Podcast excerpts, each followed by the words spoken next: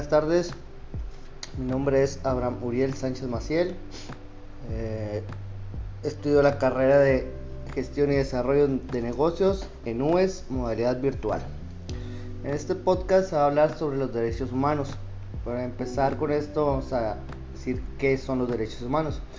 Los derechos humanos son todos aquellos principios elementales que compartimos todas las personas con el solo hecho de pertenecer al género humano independientemente de nuestra raza, edad, sexo, procedencia, nacionalidad, religión, ideología, pensamiento político, entre otros asuntos. Eh, no existen por sí solos ni son una alternativa, por el contrario, están interrelacionados entre sí y se tienen simplemente por el hecho de ser personas. Tienen además un carácter universal, independientemente indivisible.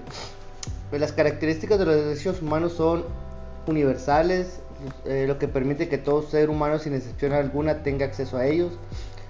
Son normas jurídicas que deben ser protegidas y respetadas por los estados y si los estados no lo reconocen se les puede exigir que lo hagan, que lo hagan porque los derechos son innatos al individuo desde el momento de su nacimiento. Los derechos humanos son indivisibles, cada uno de ellos va unido al resto, de tal modo que negarse a reconocer uno o privarnos de él pondría en peligro el mantenimiento del resto de derechos humanos que nos corresponden.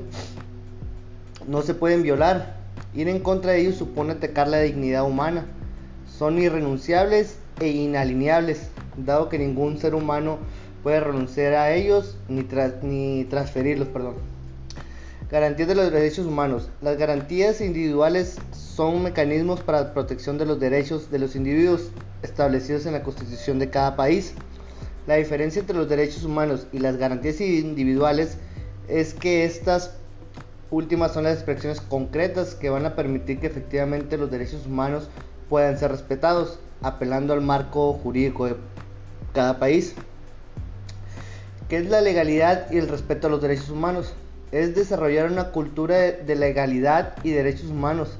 Es un proceso que vincula a la sociedad misma que exige cada vez más sus derechos y que reconoce como condición de la vida democrática la existencia de un espacio de las libertades, facultades que expresan la naturaleza y la dignidad del ser humano.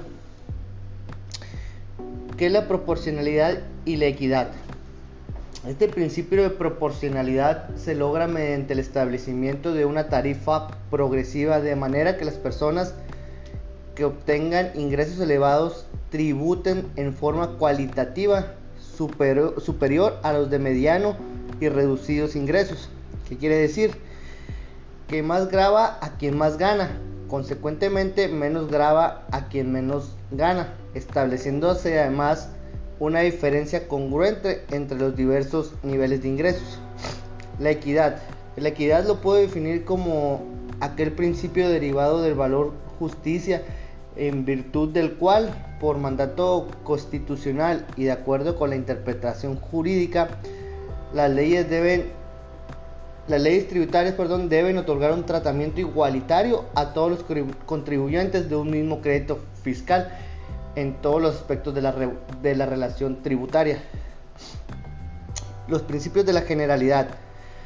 Eh, principios de derecho tributario consistente en que todos deben soportar las cargas tributarias proporcionalmente, de forma que la carga tributaria sobre la riqueza debe ser adecuada y razonable. Principios de obligatoriedad, obligatoriedad. Perdón.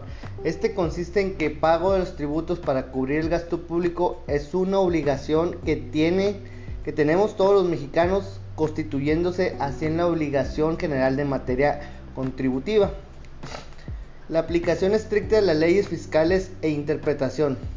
Las disposiciones fiscales que establezcan cargas a los particulares y las que señalan excepciones a las mismas, así como las que fijan las infracciones y sanciones, son de aplicación estricta. Se considera que establecen cargas a los particulares, las normas que se refieren al sujeto, objeto, base, tasa o tarifa. En conclusión, podría decir que los derechos humanos son fundamentales para la vida, pues esto nos, garantizan la dignidad como personas que seamos respetadas, poder vivir de manera correcta y como todos los seres humanos se lo merecen. Pero para que se cumplan todos nuestros derechos es necesario conocerlos y ante una injusticia pedir, pedir ayuda para hacerlos valer. Estos son ideales para poder vivir como seres humanos de plena libertad. Todos los seres humanos merecemos la oportunidad de lograr crecimiento y desarrollo de nuestras capacidades más allá de nuestra, nuestras necesidades básicas y de supervivencia. Por mi parte es todo, muchas gracias.